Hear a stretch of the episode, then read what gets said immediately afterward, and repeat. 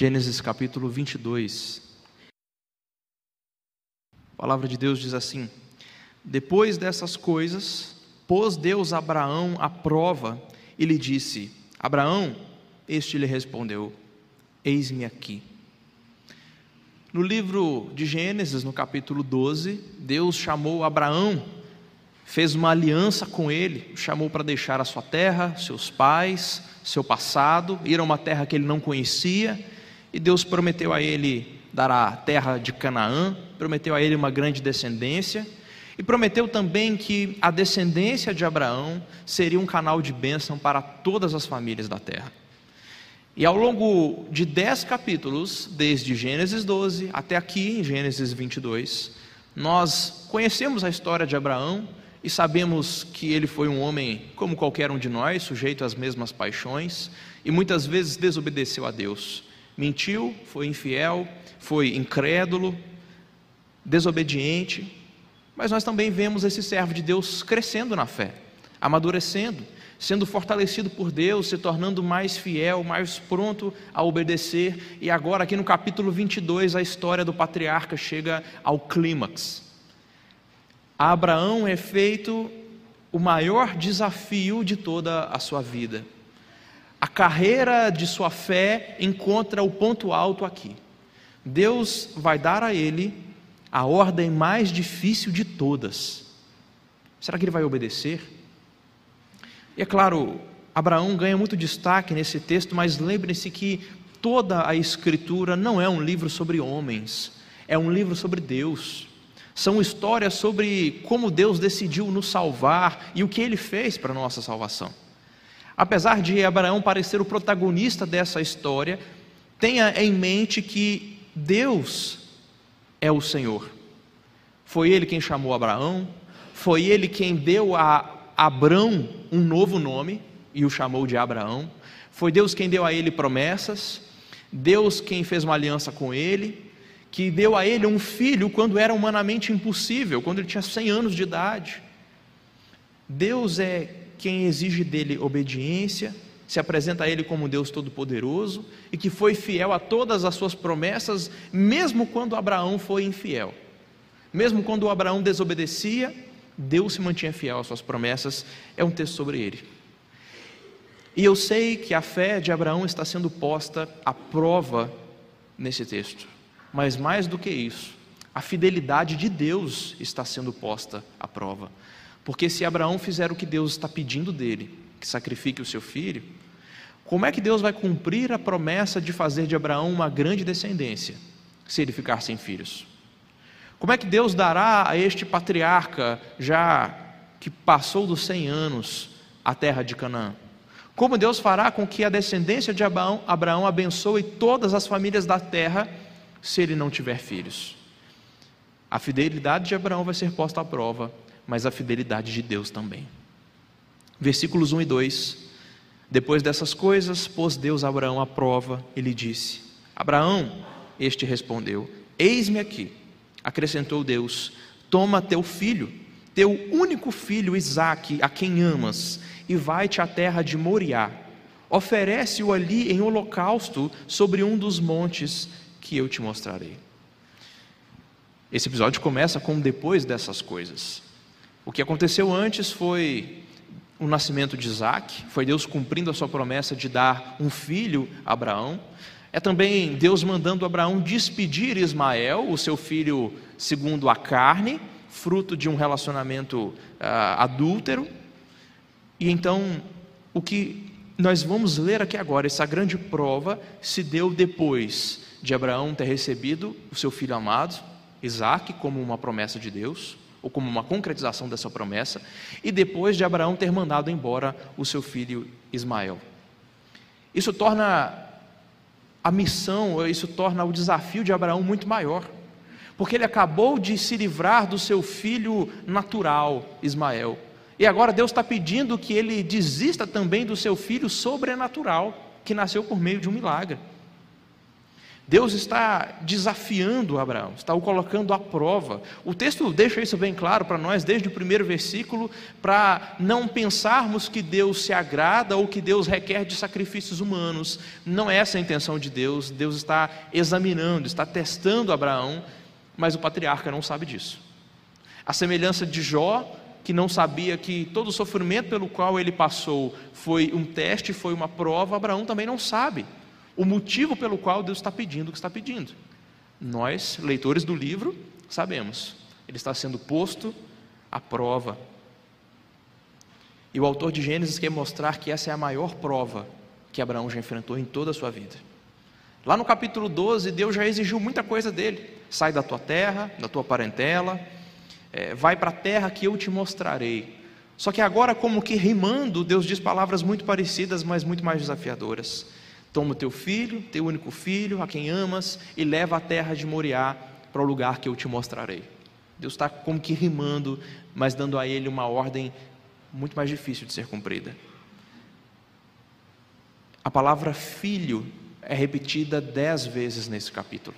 É como se o autor estivesse martelando na nossa mente: filho, filho, filho, filho, para nos lembrar que Deus não está pedindo pouca coisa a Abraão.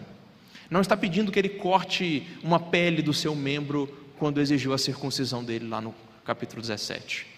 Deus não está exigindo de Abraão uma parcela do seu dinheiro, quando Abra... como quando Abraão deu o dízimo lá em Gênesis 15. Deus está pedindo uma coisa muito mais valiosa. Deus está pedindo um sacrifício muito mais doloroso. Está pedindo o filho de Abraão. E está pedindo o único filho, e o único filho é repetido três vezes no texto para deixar bem claro que se Abraão perder esse, não vai ter outro. Ele acabou de despedir Ismael. Se Abraão obedecer ao que Deus está mandando, não vai ter volta. Ele não vai ter mais filhos. Ele não vai ter mais descendência.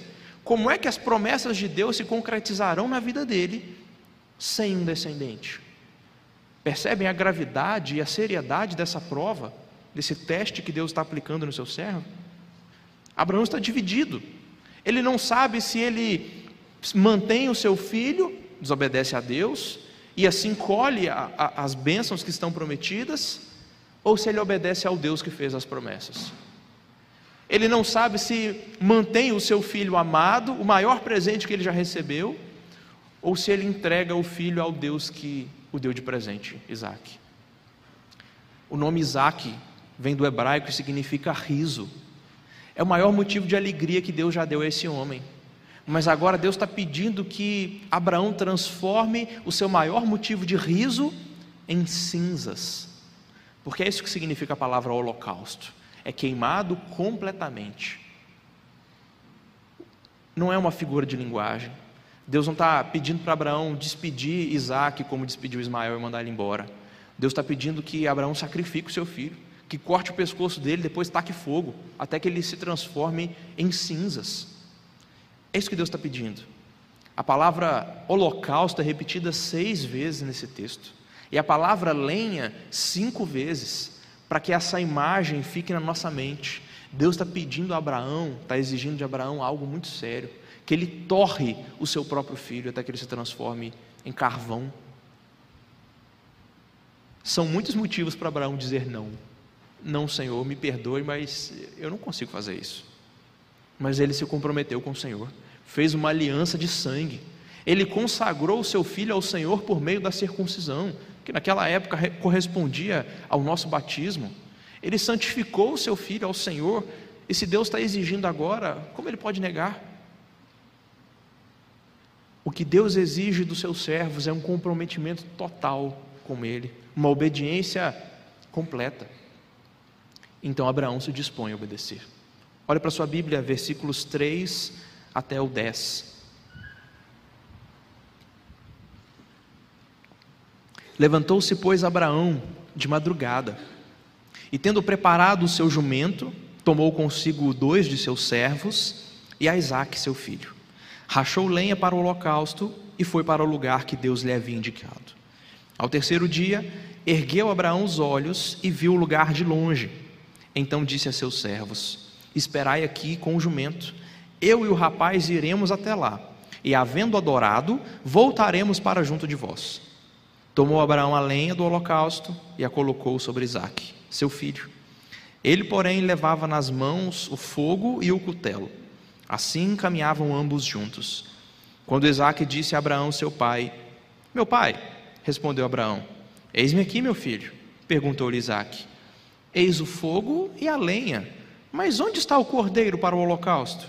Respondeu Abraão: Deus proverá para si, meu filho, o cordeiro para o holocausto. E seguiam ambos juntos. Chegaram ao lugar que Deus havia indicado. Ali edificou Abraão um altar, sobre ele dispôs a lenha, amarrou Isaque, seu filho, e o deitou no altar, em cima da lenha. E estendendo a mão, tomou o cutelo para imolar o filho. Até aqui. Esse local para onde Deus mandou Abraão subir, o Monte Moriá, é onde provavelmente no futuro o Templo de Jerusalém será construído. Porque no segundo livro das Crônicas, no capítulo 3, verso 1, diz que Salomão começou a edificar a casa do Senhor em Jerusalém, no Monte Moriá, onde o Senhor aparecera a Davi, seu pai. Provavelmente esse é o lugar da construção do templo, onde futuramente o templo seria construído. E quando o narrador diz que Abraão se preparou para viajar até lá, até Moriá, ele vai deixando a história cada vez mais tensa, porque ele começa a contar os detalhes de tudo. Ao invés de ele simplesmente dizer, e Abraão se aprontou e partiu, ele começou a quase que descrever em câmera lenta tudo que Abraão fazia. Ele se levantou de madrugada, ele selou o jumento, levou consigo seu filho, levou os servos, tomou a lenha para o holocausto, e aí só então ele parte. É o narrador reduzindo o ritmo para dizer: olha como foi angustiante, olha como essa preparação pareceu uma eternidade para Abraão. Não era uma tarefa fácil, foi angustiante fazer aquilo. Ele não podia contar para ninguém, porque senão qualquer um em sã juízo ia tentar impedir Abraão de fazer o que Deus tinha mandado ele fazer ele não pôde compartilhar as suas dúvidas, seu medo, sua incerteza, ele teve que sozinho fazer aquela preparação. Então ele se levanta e se prepara para três dias de viagem. Pelo amor de Deus, para que escolher um lugar tão longe? Por que, que Deus escolheu um lugar tão longe assim? O reformador João Calvino responde essa pergunta de forma muito interessante, dizendo que, embora pareça, possa parecer cruel, mas a obediência ela exige perseverança. Deus não quer que a gente obedeça por impulso, sem pensar. Deus queria que Abraão pensasse em cada detalhe do que ele estava para fazer. Que Abraão calculasse todas as consequências de obedecer a Deus, para que aquela obediência fosse tomada com muita convicção. Para que Abraão não fizesse nada sem pensar. Por isso Deus deu a ele uma viagem de três dias para fazer, para pensar bastante. Devem ter sido três dias que pareceram uma eternidade. E então, ao terceiro dia, quando Abraão observa o monte de longe, ele diz aos seus servos: Fiquem esperando aqui. Eu e meu filho vamos subir e depois de adorar, nós voltaremos. Sim, voltaremos no plural. Eu e Isaac voltaremos. Abraão não está mentindo aqui. Ele não está tentando passar a perna nos servos. Abraão tem a real convicção de que Isaac vai voltar junto com ele. Porque Abraão sabe que Deus prometeu que faria dele uma grande nação, um povo tão numeroso como as estrelas do céu, e que essa promessa se daria, se cumpriria através de Isaac. Abraão, Deus prometeu para ele: você vai ver os filhos de Isaac, os netos dele, os seus bisnetos, essa promessa vai ser cumprida através de Isaac. Deus sabia que Deus não ia, Abraão sabia que Deus não ia voltar atrás com isso. Ainda que Isaac tivesse que ser morto, Deus ia ressuscitar ele dos mortos se fosse necessário, Deus faria tudo o que fosse preciso, mas não deixaria de cumprir as suas promessas. Esse foi o raciocínio de Isaac. E nós sabemos que ele pensou isso porque o autor de Hebreus nos diz no capítulo 11. Ele diz que pela fé, Abraão considerou que Deus era poderoso até para ressuscitar Isaac dentre os mortos, de onde figuradamente também o recobrou. Abraão disse: Eu e Isaac voltaremos, porque ele sabia que, ainda que ele tivesse que matar o seu filho, Deus não ia deixar de cumprir as suas promessas. Ele ia ressuscitar Isaac se necessário, mas é cumprir o que prometeu na vida de Abraão e na vida do seu povo. Meus irmãos, a nossa fé está baseada no caráter de Deus. Ele é confiável, ele é fiel. As suas palavras não falham. O que ele promete, ele cumpre, ainda que ele tenha que fazer o improvável, o impensável e o impossível. Mas ele cumpre a sua palavra.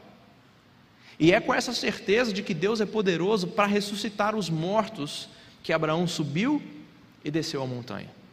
É com essa mesma certeza que irmãos nossos ao longo de toda a história puderam entregar a própria vida, quando perseguidos, quando presos, e não negaram a Cristo, mesmo sabendo que morreriam por isso, porque sabiam que Deus é poderoso para nos ressuscitar dentre os mortos.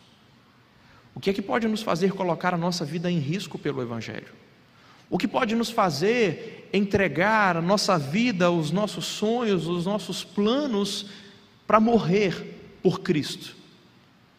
Na confiança de que Deus é poderoso para cumprir as suas promessas e que há de nos ressuscitar dentre os mortos como ele prometeu que vai fazer.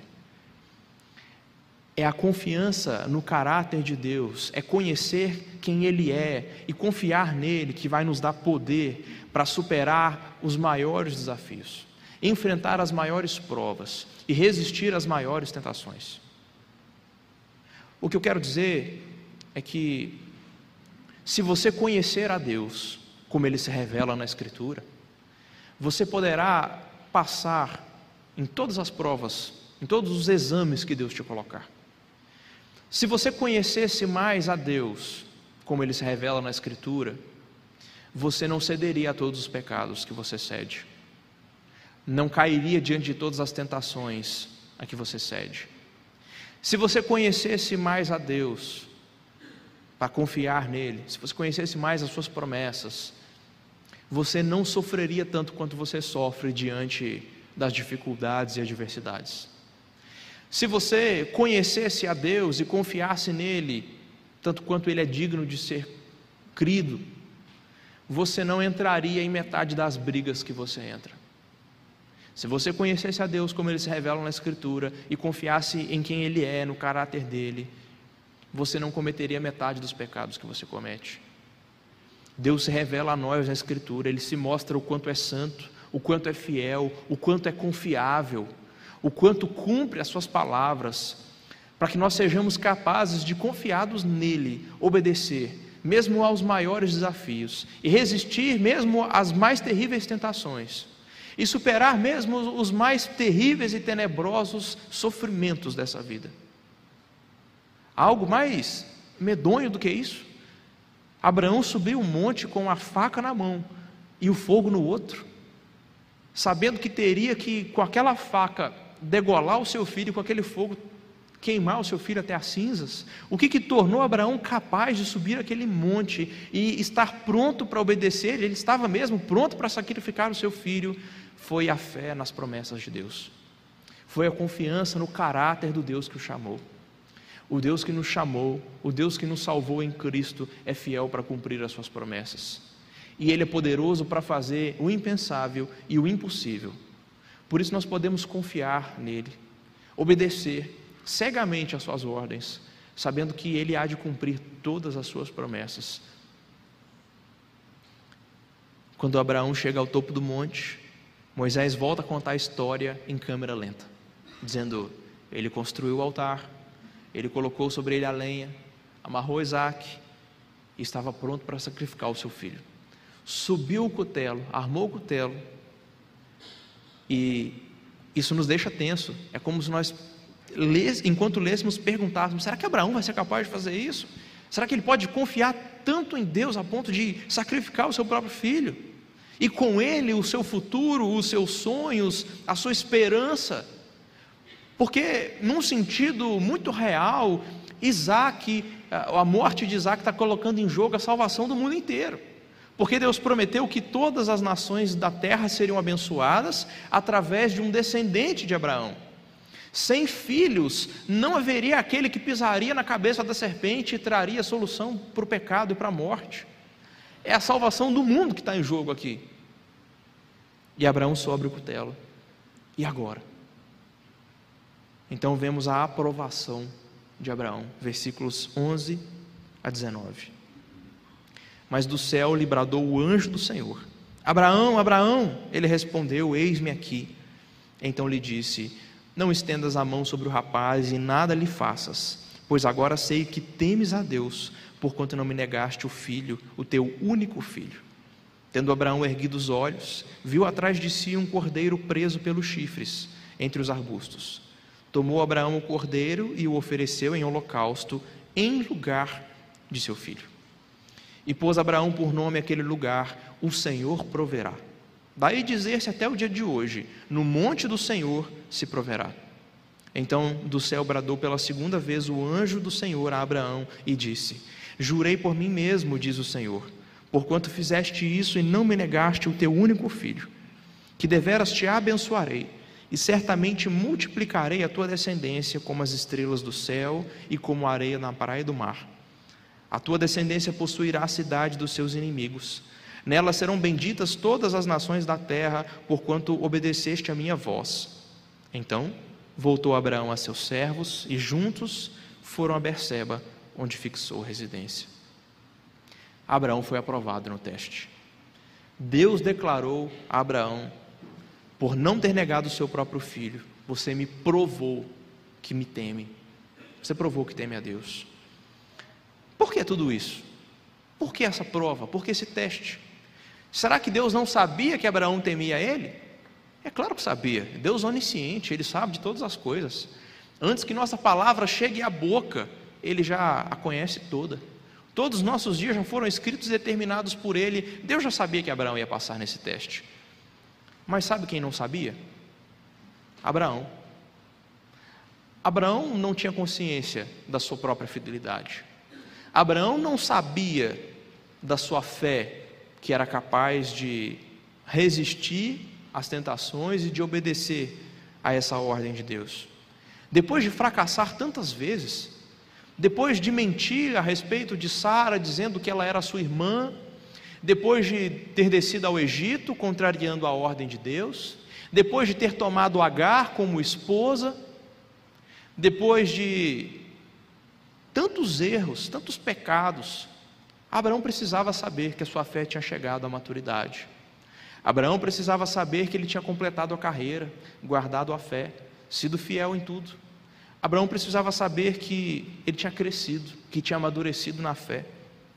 Abraão precisava ouvir da boca de Deus: servo bom e fiel, foste fiel no pouco, sobre o muito te colocarei. E valeu a pena? Sem dúvida. Quem de nós não quer ouvir da boca de Cristo essas palavras? Servo bom e fiel, aprovado você está. Não é assim que nós podemos suportar as provações? com a certeza de que os sofrimentos do tempo presente não podem ser comparados à glória que há de ser revelada em nós? Não é assim que nós é, exultamos no presente tempo, embora contristados, como nós lemos prime na primeira carta de Pedro, na liturgia? Não é, é essa expectativa de um dia sermos aprovados por Deus e ouvir da boca do próprio Cristo: muito bem, servo bom e fiel, entra no gozo do teu Senhor. Não é essa esperança que nos faz caminhar, apesar de todas as tentações e sofrimentos que nós enfrentamos nesse mundo tenebroso? Não é isso que nos faz suportar as aflições, saber que há uma recompensa, que há um galardão eterno que nos será dado? Não é saber que há uma coroa de glória imarcessível reservada no céu para nós outros? Não, há, não é essa esperança que nos faz resistir e suportar? E obedecer, mesmo que tudo ao redor diga para não fazer? Valeu a pena e valerá a pena. Cada sofrimento pelo qual você passar, cada lágrima que você derramar, você será consolado. Cada perseguição que você sofrer será recompensado. Cada ato de obediência será elogiado. Valeu a pena para Abraão. Valerá a pena para cada um de nós que resistirmos e formos fiéis até o fim. Temer a Deus é ter fé é demonstrar nossa fé obedecendo, é dando provas daquilo que nós confessamos com nossa boca, é praticando boas obras. Boas obras são atos de obediência aos mandamentos de Deus. Não me entendam mal, A salvação é certamente pela graça, mediante a fé em Jesus Cristo, sem as obras, mas a fé verdadeira, a fé salvadora, viva, eficaz, ela opera em obras, ela é demonstrada pelas nossas obras. É por isso que Tiago, irmão do nosso Senhor, no capítulo 2 da sua carta, cita Abraão como exemplo de uma fé verdadeira, tendo em mente esse, esse episódio, e diz: quando Abraão ofereceu seu próprio filho sobre o altar, a sua fé operava juntamente com as suas obras, e foi pelas obras que a sua fé se consumou. Foi no alto do Monte Moriá que o pai da fé pôde ser reconhecido por esse título, porque a sua fé se consumou, porque ele provou que sua fé era verdadeira, não era uma fé morta, sem obras era uma fé viva, verdadeira, frutífera, que operava em boas obras, obedecendo aquilo que Deus ordenou. É isso que é uma boa obra. É um ato de obediência ao mandamento de Deus. Mas, como eu disse no princípio, esse não foi um teste apenas para a fidelidade de Abraão, foi um teste para a fidelidade de Deus. Porque se Abraão tivesse sacrificado o seu filho, como é que Deus ia cumprir as suas promessas de dar a Abraão uma grande descendência, de fazer com que um filho de Abraão abençoasse todas as famílias da terra, como é que isso ia acontecer? De onde viria aquele filho que pisaria a cabeça da serpente e nos traria salvação?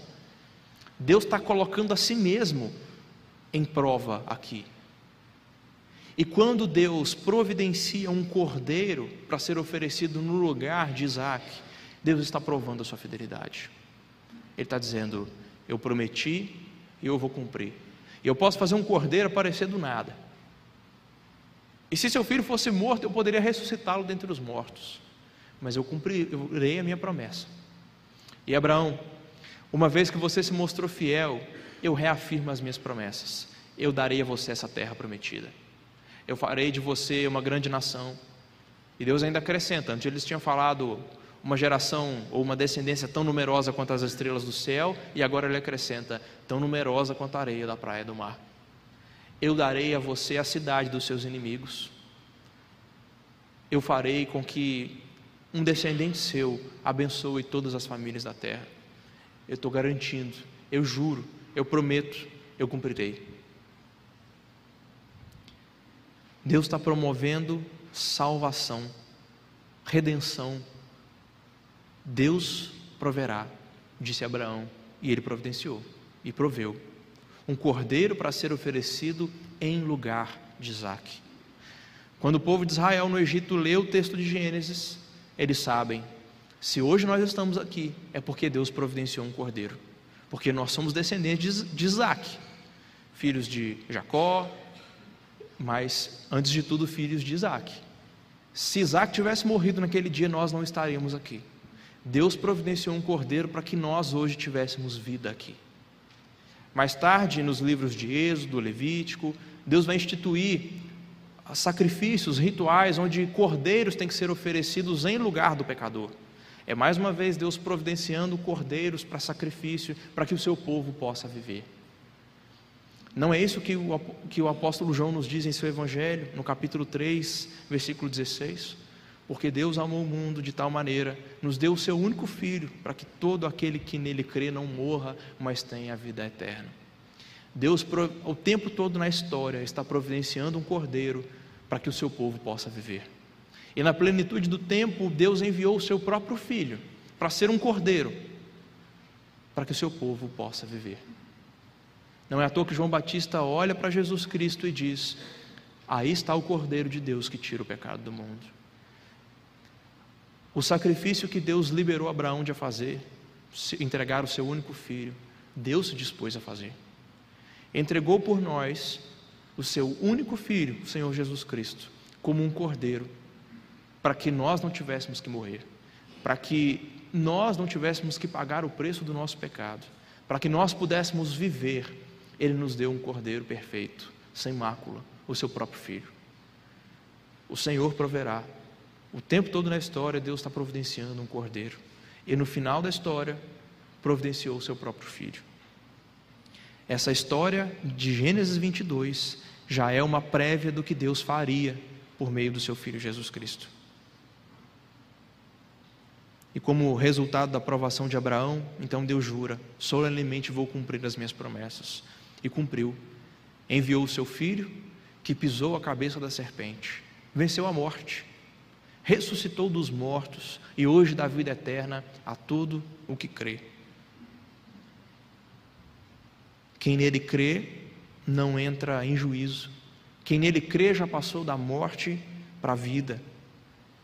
Como diz Apocalipse 5:9, com o seu sangue o Cordeiro comprou para Deus aqueles que procedem de toda tribo, língua, povo e nação. Assim se cumpriu a promessa de Deus a Abraão, que abençoaria todas as famílias da terra. Por meio de Jesus Cristo, pessoas de todas as tribos, povos, línguas e nações foram compradas para Deus. Por meio do sangue deste santo e limpo cordeiro que nos foi dado. O texto começou esclarecendo que isso era uma prova, que se tratava de uma provação. Era um teste para evidenciar a fé e a fidelidade do patriarca Abraão. Ele amou a Deus acima de todas as coisas, acima de tudo e de todos. Amou a Deus acima do seu filho, amou a Deus acima dos sonhos e esperanças é, que aquele filho carregava consigo. Ele amou de fato a Deus de todo o coração, alma, força e entendimento. Ao longo da história, Deus coloca os seus servos, colocou os seus servos em provação, para mostrar o que estava no nosso coração. Deus fez isso com Abraão, Deus fez isso com o povo de Israel no Egito por 40 anos. Deus fez isso com o próprio Filho, Jesus Cristo, quando por meio do seu Espírito o levou até o deserto para ser tentado por Satanás. Deus ainda hoje nos coloca em provações para mostrar o que está no nosso coração. O desejo de Deus nunca é nos tentar para que a gente cometa pecado. Tiago deixa isso muito claro também, dizendo que Deus não pode ser tentado pelo mal e ele mesmo a ninguém tenta. Mas ele nos coloca em situações de provação para mostrar o que está no nosso coração. Porque sem essas provações, muitas vezes não reconhecemos, não somos capazes de perceber como nosso coração ama mais outras coisas e outras pessoas do que a Deus. Nós podemos não perceber como o nosso trabalho, como a nossa carreira profissional pode se tornar um ídolo para nós, até que nós sejamos colocados numa situação onde ou a gente mente ou a gente perde o emprego. Ou a gente age de forma corrupta, ou o nosso nome lá na firma vai ser colocado em jogo. Nós podemos não ser capazes de perceber o quanto nós amamos o dinheiro e o consumo, até que Deus nos dê a oportunidade de lucrar mais fazendo algo ilícito.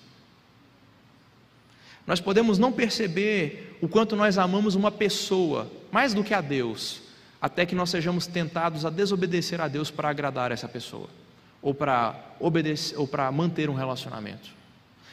Deus nos coloca em certas provações para evidenciar o que está no nosso coração, para, percebermos que nem sempre nós amamos ao Senhor acima de tudo e de todos. E serão desafios para nós amarmos a Deus de todo o coração, alma, força e entendimento. E nessas provas você terá que demonstrar que é completamente comprometido com Deus. E que você confia nele, que você é fiel aos seus mandamentos, mesmo que isso custe caro a você. Mesmo que custe seu emprego, mesmo que custe seu dinheiro, mesmo que custe seus relacionamentos amorosos, familiares. Mesmo que uma ordem de Deus te faça ter prejuízo, mesmo que uma ordem de Deus te faça sofrer e ficar triste, ainda assim nós seremos chamados a amar a Deus, porque não é possível servir a dois senhores. Deus exige compromisso total com a sua aliança. Deus não quer uma fidelidade meia-boca. Deus quer a sua vida totalmente consagrada a Ele e Ele vai te colocar em provações para que isso se concretize, para te dar oportunidades de ser fiel. Além disso, Deus viu o sacrifício que Abraão estava pronto para fazer e disse: Agora eu sei que você teme a Deus, porque você não me negou o seu único filho. Mas nós podemos olhar para o sacrifício de Jesus Cristo na cruz e reconhecer que Deus não poupou o seu próprio filho. Quão grande amor Deus demonstrou a nós ao nos dar o seu filho Jesus. Ou como o apóstolo Paulo diz em Romanos 8: se Deus não poupou o seu próprio filho, antes por todos nós o entregou, por acaso Ele não vai nos dar graciosamente todas as outras coisas que prometeu? Se Ele nos deu a maior, a mais importante, mais valiosa, que, dirá, que diremos das outras? Ao olhar para o grande amor que está por trás do sacrifício de Jesus Cristo, nós vamos conseguir repousar o nosso coração em Deus, ao invés de colocar o nosso coração em tantas outras coisas ou pessoas. Ao olhar para o que o sacrifício de Cristo significa, Deus não poupando o seu próprio filho, mas o entregando por nós. Ao olhar para o sacrifício de Cristo, nós poderemos reconhecer que o nosso coração pode encontrar em Deus, e é só em Deus, toda a segurança, toda a alegria de que nós precisamos. Todo o sentido, todo o significado da nossa vida se encontra nele mesmo. E não há nada nem ninguém neste mundo que possa nos dar a segurança, a alegria, o conforto e a esperança que Ele nos dá. Se Ele não poupou o próprio filho, antes por todos nós o entregou, não há nada que ele não esteja disposto a, nos dar. O ponto crítico da história é: Deus proverá. É onde a nossa maior atenção deve estar. O autor repete por três vezes essa expressão. Deus disse, ou melhor, Abraão disse ao seu filho quando subia: Meu filho, Deus proverá um cordeiro para si. Depois Abraão deu o nome àquele monte de o Senhor proverá. Depois o próprio autor Moisés diz que ainda na sua época aquele monte era chamado de Deus proverá. Centenas de anos se passaram e aquele monte continuou sendo chamado de Deus proverá. Esse é o grande tema do texto. Deus proveu um cordeiro para que Isaac possa viver. Deus proveu um cordeiro para que o seu povo possa viver. Deus proveu um cordeiro para que hoje nós aqui possamos viver. Deus entregou o seu filho para que nós tenhamos vida. Os israelitas ouviram isso pela primeira vez no deserto e disseram: Se hoje nós estamos aqui, é porque Deus nos deu um cordeiro para que nós tenhamos vida. Hoje nós podemos olhar para o Senhor Jesus Cristo e dizer: Esse cordeiro de Deus que entregou a sua vida em resgate de muitos, é por causa da oferta que ele fez de si mesmo. Só por isso nós podemos viver nós também podemos estar seguros da nossa salvação, porque Deus providenciou um cordeiro para o nosso resgate. É Jesus Cristo Salvador. Todo que nele crê já passou da morte para a vida. Todo que nele crê não morrerá eternamente. Todo que nele crê já tem a vida eterna. Feche seus olhos.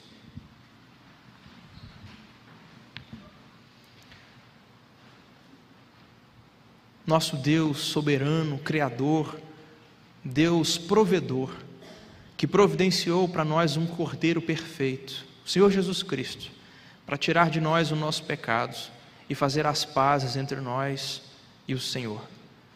Nós te louvamos, adoramos o teu nome e agora suplicamos teu favor.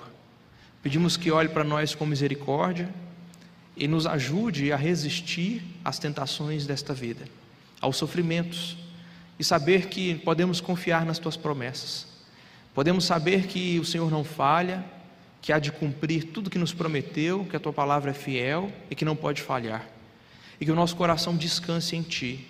E que descansados em ti sejamos livrados de ansiedades, medos, luto, que sejamos livrados por ti do medo da morte, que sejamos livrados por ti de tentações, que o nosso coração descanse no Senhor e ame o Senhor mais do que ama qualquer outra coisa neste mundo e qualquer outra pessoa. Não nos permita amar filhos, cônjuge, amigos ou família mais do que o Senhor.